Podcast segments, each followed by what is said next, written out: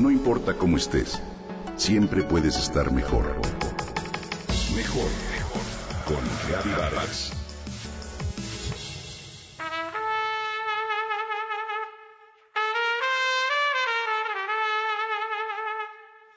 En el año 2006, la UNESCO agregó una singular región de México a la lista del Patrimonio de la Humanidad.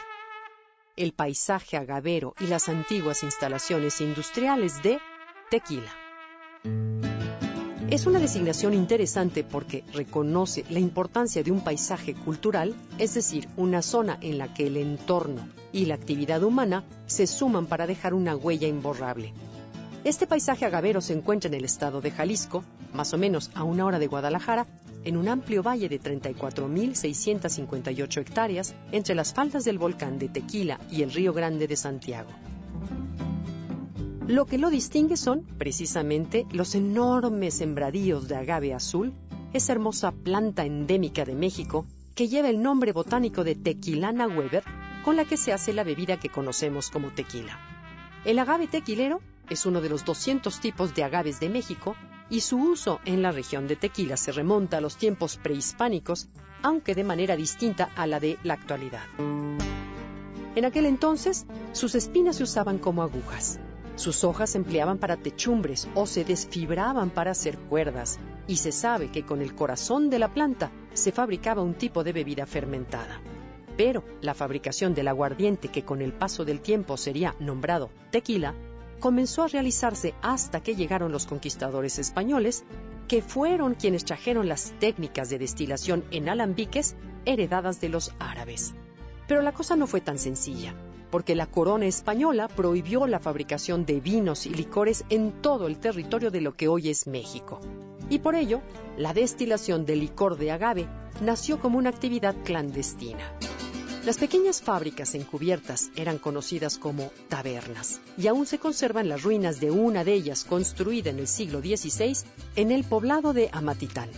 Lo interesante es que los fabricantes de aguardiente de la zona de Tequila, a diferencia de las otras regiones, lograron convencer al gobierno virreinal de que la venta de su licor podía aportar buenos ingresos al erario y la bebida fue permitida desde mediados del siglo XVIII. Gracias a los impuestos que se cobraron, pudo dotarse de agua potable a la ciudad de Guadalajara y se logró construir el bello edificio de gobierno que hoy se sigue utilizando. La siembra del agave y la producción del aguardiente continuaron creciendo después de la independencia y se consolidaron en el siglo XIX. Además, como la región está en la ruta hacia el puerto de San Blas, este licor fue el primero que se exportó desde el occidente de México. Al principio se le conocía como el vino mezcal de tequila y poco a poco, al crecer su fama, se le comenzó a llamar simplemente tequila.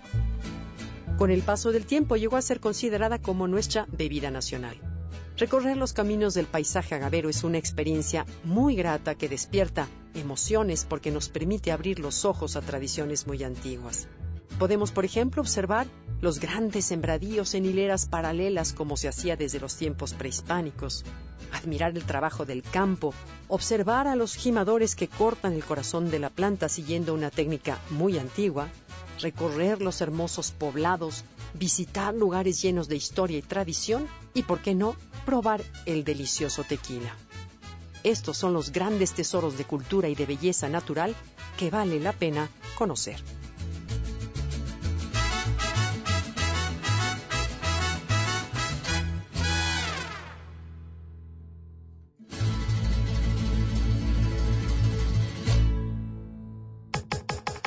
Comenta y comparte a través de Twitter. Gaby-Vargas. Gaby-Vargas. No importa cómo estés, siempre puedes estar mejor. Mejor, mejor. Con Gaby Vargas.